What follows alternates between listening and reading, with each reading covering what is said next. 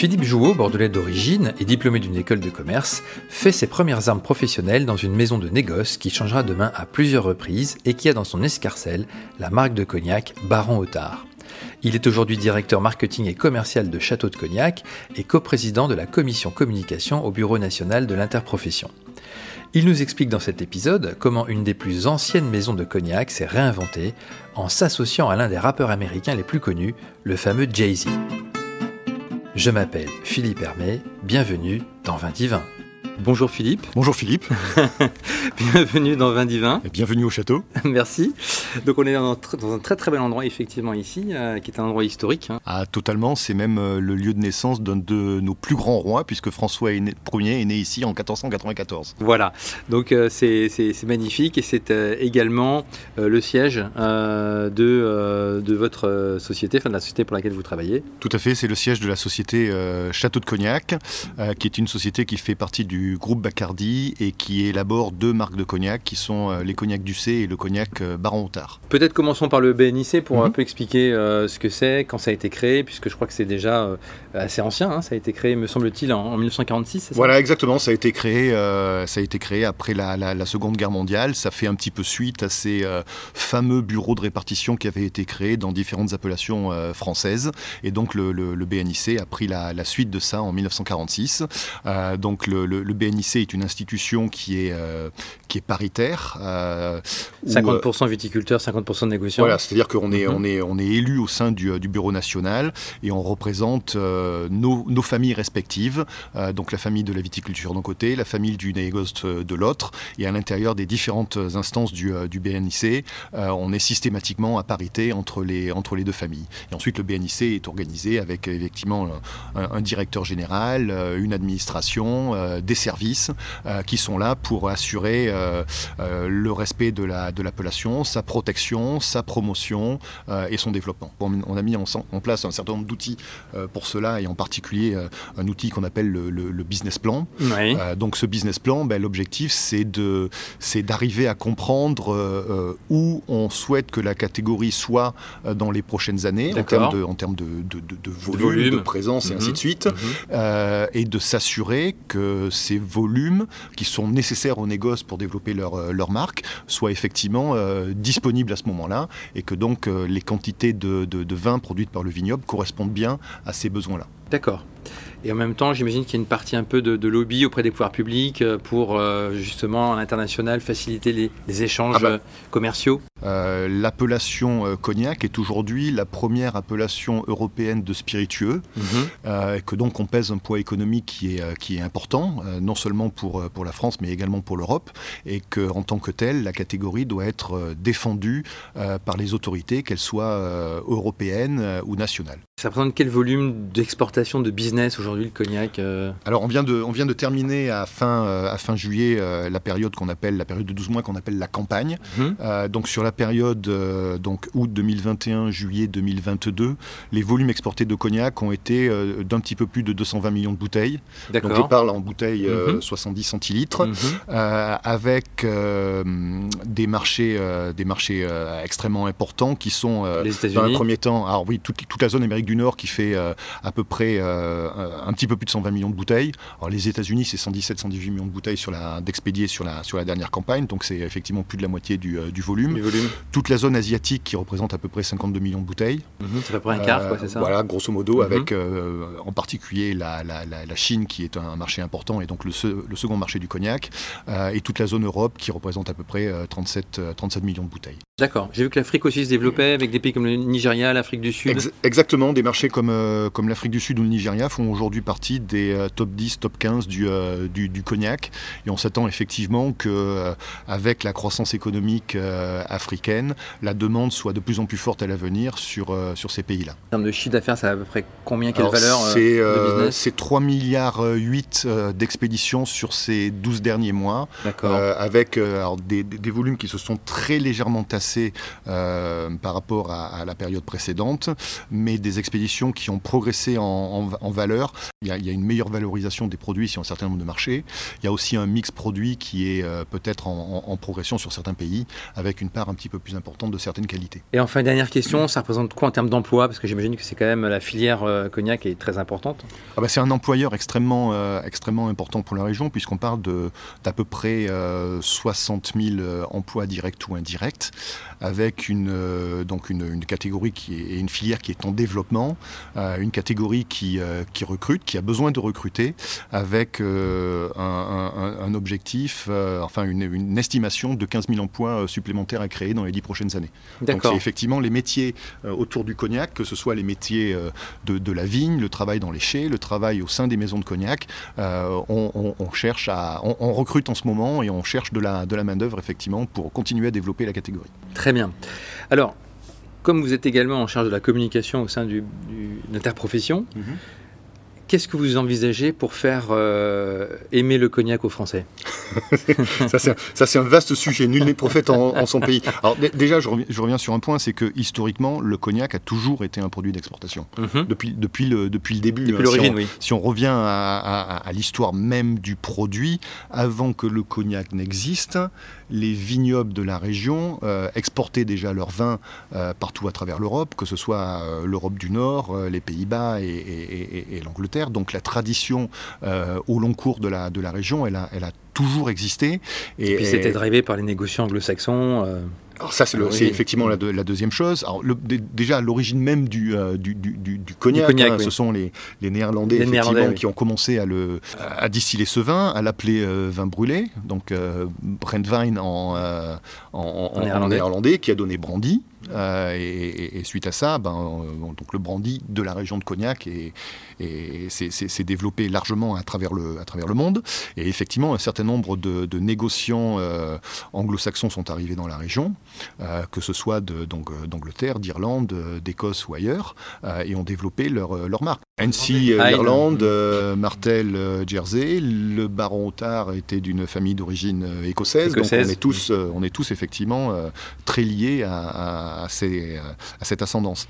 Donc regagner le, marché français, c'est un challenge, hein, juste un, élément de comparaison. Ce qu'on produit et ce qu'on commercialise de cognac à travers le monde, euh, c'est moins que ce que les Français consomment de whisky. Hmm. Donc ça, ça met un petit peu en, en perspective les, les, ce déséquilibre les choses. Donc regagner le... Je pense qu'il y, a une tendance aujourd'hui où, euh, où, de plus en plus les consommateurs ont envie de, de, de, comprendre et de connaître le produit et de savoir d'où il vient. Donc je pense qu'une des, une des premières choses qu'il va falloir qu'on fasse, c'est continuer à éduquer et à expliquer ce que c'est le produit et d'où il vient. Donc rappeler que le, que le cognac est un produit euh, issu du, du vin. Euh, c'est une des seules grandes catégories de spiritueux issus, de, issus du raisin. Alors, je, mets de côté l'armagnac, mais qui plus petite catégorie, même une des seules grandes catégories de spiritueux issus du fruit. Euh, dire, euh, que ce soit le, le, le, le, rhum avec la canne, euh, la, le, whisky, la vodka, le gin avec voilà, on est une, une des seules grandes catégories issues du, du, du, fruit. Pour moi, je pense que c'est quelque chose d'important, fruits et raisins. je pense que rappeler aux Français que le cognac est un produit issu du vin et qu'il y a une vraie notion de terroir. Euh, et qu'à l'intérieur de la région, on a six crus avec des sols qui sont différents et que même si c'est le même cépage, on va avoir des typicités de vins différentes qui vont donner des, des, des, des variétés de cognac également différentes. Donc on a une vraie richesse aromatique, une vraie palette aromatique euh, de, de, de, produits dans la région. Je pense que c'est plutôt lié à une image un peu désuète, hein, ancienne de, euh, digestif, avec le cigare dans le, dans le, fauteuil en cuir. Traditionnellement, le cognac a été perçu comme un, comme un digestif, en particulier sur les marchés d'Europe de l'Ouest. Euh, ce qui n'est pas du tout, plus du tout en tout cas, à travers le monde aujourd'hui. Plus de 70% de la consommation de cognac aujourd'hui, c'est euh, en cocktail, mmh. c'est sur glace, mais c'est absolument pas en digestif. Mmh. Euh, et, je rappellerai toujours, alors ça, ça, choque souvent, hein, mais utiliser du cognac pour faire un cocktail, euh, c'est dommage, et ainsi de suite. Mais les premiers cocktails de, l'histoire, et en particulier le, tout premier, le Sazerac, l'ingrédient principal, c'était du cognac. Et si le, le, cognac a petit à petit disparu justement de l'utilisation dans, dans les cocktails pour être remplacé par d'autres spiritueux comme le, le, whisky ou le rhum. C'est tout bonnement lié à la crise du phylloxéra à la fin du 19e siècle, qui a détruit une grande partie du vignoble et qui a fait que le cognac s'est un petit peu raréfié mhm. et que donc il a été remplacé dans un certain nombre de cocktails. Mais utiliser le cognac dans un cocktail, c'est c'est parfaitement légitime. Et je dirais même qu'une des forces du cognac aujourd'hui, c'est sa versatilité et le fait qu'il puisse être consommé pur, consommé sur glace, utilisé en cocktail, utilisé en accord avec des, avec des plats, et qu'on peut faire énormément de choses avec le cognac. On va parler maintenant un petit peu du, château de, Cognac. Aujourd'hui, vous, vous l'avez dit, il y a deux marques. Euh, donc la première, euh, donc le Baron Otard. Alors, Baron Otard, c'est une marque euh, qui est complètement historique, puisqu'elle a été créée en 1795 par le baron Otard, mhm. euh, qui était donc un, négociant en, spiritueux de la, de la région, qui avait plusieurs propriétés dans la région, et qui, euh, pendant la Révolution française, a racheté euh, donc le, château historique de la ville de Cognac, le château de Cognac, pour en faire, qui était bien national à l'époque, hein, qui était amené à être totalement démantelé en fait. Donc lui, il l'a racheté, bah, pas parce qu'il avait envie de s'installer dans un château et de vivre dans un château, mais parce qu'il avait vu un certain nombre d'éléments qui étaient euh, pour lui des, avantages et extrêmement favorables. Premier élément, bah, c'était un, un, grand bâtiment avec beaucoup de place, euh, et donc, euh, potentiellement effectivement pour, pour stocker des eaux de vie extrêmement pratiques. Deuxième avantage, le château il est, il est sur les bords de la, de la Charente. Bah, la Charente à l'époque c'était l'autoroute, c'était le, c'était le moyen de, transport, transport idéal, avec les gabarres qui chargeaient les barriques euh, juste au pied du, euh, château et qui les, qui les transportaient jusqu'à Rochefort, Tonnet-Charente ou, La Rochelle pour une expédition. Euh, donc c'était absolument idéal pour ça. et ensuite, ce dont on s'est aperçu par, par la suite, c'est que bah, le château, c'est un, un, bâtiment qui est, qui est important, avec justement avec plusieurs bâtiments, plusieurs corps de bâtiments, et que dans chacun de ces bâtiments-là, il va y avoir des, des conditions de température et d'hygrométrie très différentes. Euh, ce qui permet aussi d'influer sur le, vieillissement des eaux de vie. Et en particulier, on a un chai qui est en bord de Charente, qui est protégé par des murs de 3 mètres d'épaisseur, puisque à l'origine, le château il a été construit comme une forteresse pour mm, protéger la, ville de Cognac, et que ce, ce chai à proximité de, la Charente et avec ses, murs euh, aussi épais euh, permet d'avoir une hygrométrie extrêmement élevée toute l'année, avec une température constante aux alentours de 12-15 degrés maximum, et, que ce type de chai, donc chai extrêmement humide, euh, favorise le, vieillissement d'eau de vie qui vont devenir extrêmement rondes et extrêmement souples, ce qui du coup devenu euh, la, signature des, euh, des, eaux de vie euh, de, de Baron Otard. Très bien. Et aujourd'hui, donc Baron Otard, c'est aussi destiné plutôt au marché euh, américain euh. Baron Otard, traditionnellement, est une marque qui était surtout présente, euh, alors qui a été très présente sur, les, sur le marché travel retail. Et donc, on peut imaginer qu'avec la crise de la Covid, ça a été deux années un petit peu compliquées pour la marque, mais également présente sur un certain nombre de marchés domestiques européens et asiatiques. Et là, on l'a un petit peu mise en sommeil, en tout cas sur les qualités jeunes, puisque parallèlement, on fait, on fait face enfin on est ravi d'ailleurs de faire face à un développement extrêmement rapide de la marque du C. Mhm. Et que donc pour soutenir un petit peu la croissance de cette marque-là, on a décidé de, de, réutiliser une partie des eaux de vie initialement destinées à Baron Otard euh, pour les, les, les, utiliser sur, sur Cognac du C on va parler de la marque Ducé, c'est une bonne transition. Une marque que vous avez lancée, euh, je crois, en 2010 ou 2012, c'est ça? Alors en fait, euh, en fait, en fait, cette année, le dixième anniversaire de la, de la, marque, hein, puisque les, premières expéditions ont eu lieu sur la toute fin de 2011, mais la première, les premières commercialisations aux États-Unis ont eu lieu euh, en, 2012. D'accord, donc marque que vous avez lancée en partenariat avec Jay-Z, le, fameux rappeur américain. Tout à fait. comment s'est fait cette, cette rencontre et quelle est la genèse finalement de cette, collaboration? Voir, il, frappe, il a frappé à votre porte en disant je veux. Oui, disons qu'il avait. dans le cognac. Comment ça s'est passé? Il avait, il avait quelqu'un, euh, il avait quelqu'un qui travaillait avec lui sur euh, sur d'autres projets de de, de, de, de, spiritueux. Parce qu'il y a du champagne aussi. Euh, et il cherchait des partenaires justement pour développer une gamme de, spiritueux. Et on a commencé à regarder le, le, projet et à s'y intéresser et à se dire que effectivement ça pouvait être ça pouvait être une ça pouvait être une opportunité intéressante. Alors c'est un, un projet qui est un projet un projet lourd c'est quelque chose qui se produit euh, euh, bah, pas pas très fréquemment dans la vie d'une maison de cognac, euh, dans le sens où, alors, créer des nouveaux produits, ça on le fait régulièrement, mais créer une nouvelle marque, c'est rare, ça c'est extrêmement, c'est extrêmement rare. C'est pas donné à tout le monde non plus, puisque créer une nouvelle marque, ça, ça suppose auparavant qu'on a à la fois un savoir-faire, mais également le, la capacité d'avoir des stocks auparavant pour, pour pouvoir développer cette marque-là. C'est-à-dire que compte tenu du vieillissement nécessaire pour développer une marque de cognac, donc du C c'est essentiellement du VSOP, donc des eaux de vie qui ont 4-5 ans minimum, donc ça veut dire qu'avant de créer la marque, il faut déjà avoir stocké suffisamment d'eau de vie pendant ces 4 ou 5 ans pour pouvoir lancer la marque. Donc là, l'avantage, c'est que étant une maison de cognac, bah, des stocks, on en, avait. Et donc, on a pu, euh, on a pu préparer euh, assez sereinement le, développement de cette, de cette marque-là. Euh, la constatation qu'on a, qu'on a faite sur, sur Ducé, c'est que bon, le marché américain est le, premier marché du, du, du, cognac. Il y a une forte demande pour cette catégorie. Les marques présentes sur le marché font, font très bien leur travail, c'était pas le souci, euh, mais on s'est aperçu qu'on avait peut-être une opportunité euh, de, de, répondre à, de, proposer quelque chose d'un petit peu, euh, d'un petit peu différent. là, tout s'est joué dans l'assemblage. tout s'est joué. Alors, ça a été, ça a été plusieurs choses. Ça a été effectivement, ça a été effectivement l'assemblage.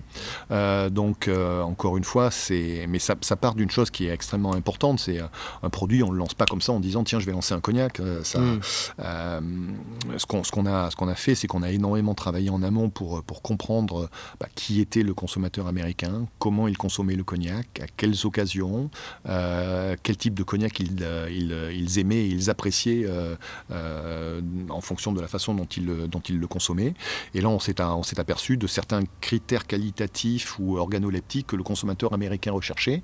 Et en fait, on a donné un véritable cahier des charges à notre maître de chez pour élaborer un, assemblage en fonction de, de, ce cahier des charges. Alors, c'est, là aussi, c'était quelque chose de, totalement nouveau pour un maître de chez. C'est-à-dire que généralement, un maître de chez d'une maison de cognac va reproduire mhm. euh, les mêmes qualités qui ont été produites par ses prédécesseurs. il y, a, une, y, a une continuité dans le temps. Là, il a démarré d'une feuille blanche. Là. Le, le, le, VSOP de Baron Otard, c'est le même aujourd'hui que celui qu'il était il y a 10 ans, 50 ans ou 100 ans. Euh, il, peut y avoir une petite évolution euh, au, au, fil, au fil du temps, mais si on goûte deux bouteilles, une qui a été produite aujourd'hui et une qui a été produite il y a 5 ans, normalement, on doit trouver le même produit. Hmm. Euh, il y, a une vraie continuité. Euh, là, il est parti d'une feuille blanche, il est parti effectivement de ce cahier des charges où on lui a dit voilà, on, cherche tel ou tel type de typicité parce que ce cognac doit être consommé de cette façon et de cette façon-là. Hmm. Et donc, il a, il a travaillé à partir de ça.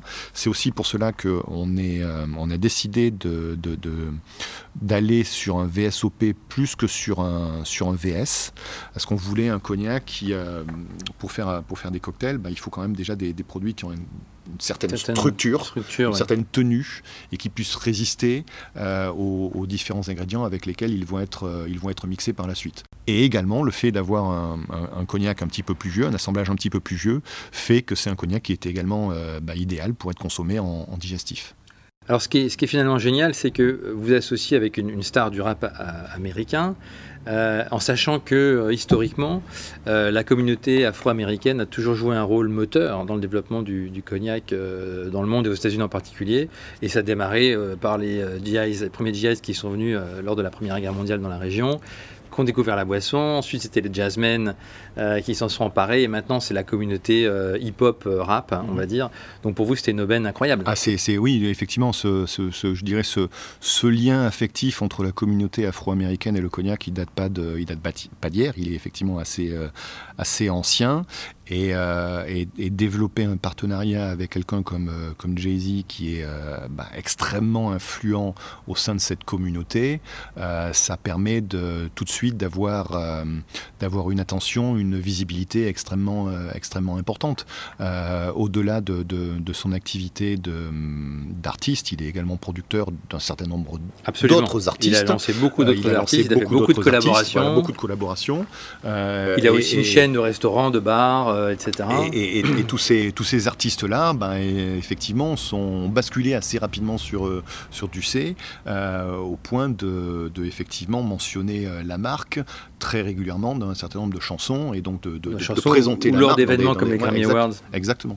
Donc ça a donné immédiatement une visibilité et un impact très donc, fort. Du coup, j'ai lu que les, les, ventes avaient vraiment décollé très vite et que vous étiez la cinquième marque la plus vendue aux États-Unis, c'est ça, derrière Courvoisier? Aujourd'hui, aujourd'hui, on doit même être là, aux États-Unis on doit être la, quatrième, euh, la quatrième marque et la cinquième euh, globalement maintenant, grâce justement à, ce, à ce marché américain. Alors, c'est pas une fin en soi hein, d'être euh, quatrième, cinquième, ou troisième. Ça, montre quand même, pour une marque qui part de zéro, c'est vraiment la start-up. Ah, hein. ce, que, ce, que, ce, que, ce, que, ça montre pour, pour moi, c'est que effectivement, si on fait bien le travail en amont, parce que le, travail, ça a été donc tout ce travail de compréhension du, consommateur, de, comprendre quel type d'assemblage pouvait attendre le consommateur, le travail sur le packaging aussi, parce qu'on a quand même une bouteille qui est assez, assez disruptive, qui, clair. Qui, qui, qui, change un petit peu par rapport à ce qui peut exister par ailleurs. Bah, quand on fait bien tout ce travail et qu'on prépare bien le terrain avec en plus la présence de, de, de Jay-Z et de Rogue Nation qui nous assure pas mal de visibilité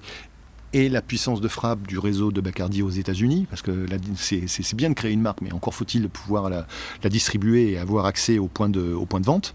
Euh, ben on, quelque part, on coche les cases et, euh, donc euh, ben, créer une, ça, montre que créer une nouvelle marque, effectivement, même dans une catégorie comme, le, comme le cognac, c'est encore, c'est encore possible. Mais au-delà de ça, ce qui nous, ce qui nous intéresse, nous aussi, c'est que je pense que ce, partenariat et cette nouvelle marque, elle a, euh, elle a permis aussi de, bah, de secouer un petit peu tout ce qui pouvait se passer euh, dans, dans, dans, la région et de, et de, et de peut-être attirer, euh, attirer aussi de, de, nouveaux consommateurs. Parce que je pense que l'objectif pour nous, il n'est pas forcément de, se développer au détriment de nos, de nos autres collègues, mais d'apporter notre pierre à l'édifice et de faire en sorte que la, que la catégorie elle-même puisse se développer et attirer de nouveaux consommateurs. Alors pour les 10 ans de la marque, qu'est-ce que vous avez prévu? Il va venir faire un concert ici au château de Cognac euh, Ça, ça, c'est pas prévu. Il y, a des, euh, il y a du travail qui est effectué sur des, sur des éditions limitées, mais il n'y a pas forcément. Euh, je pense que le, consommateur n'a pas forcément en tête que la marque elle a, elle a 10 ans, donc nous on continue à développer la marque, à, à, la, à la, travailler, on continue à, à développer la gamme avec des innovations, des extensions de gamme, mais en faisant ça petit à petit et, en, et en, surtout en voulant pas brûler les, les étapes. C'est pas parce que en 10 ans on est, on est arrivé aussi rapidement à, ce, à ce résultat que, que ça veut dire qu'il faut, euh, il faut brûler les étapes et vouloir aller, aller trop vite. On a encore des, des fondations à, à, creuser et on a encore besoin d'établir cette marque-là. Hein. D'accord. Parfait, ben, merci beaucoup Philippe. Ben, avec plaisir. Et puis à, à, bientôt. à très bientôt. Au revoir. Merci d'avoir pris le temps de nous écouter, de nous être fidèles. Vous êtes en effet toujours plus nombreux à écouter ce podcast, à nous suivre sur les réseaux sociaux. Ce contenu a été créé avec le soutien de Alma, société de conseil en croissance digitale qui accompagne les petites et moyennes entreprises dans leur transformation digitale à travers les leviers du e-commerce, de la data et de la publicité. Dans le prochain épisode, nous irons à la rencontre d'un vigneron indépendant, passionné de forêt et qui pratique avec succès depuis plusieurs années l'agroforesterie. En attendant, portez-vous bien.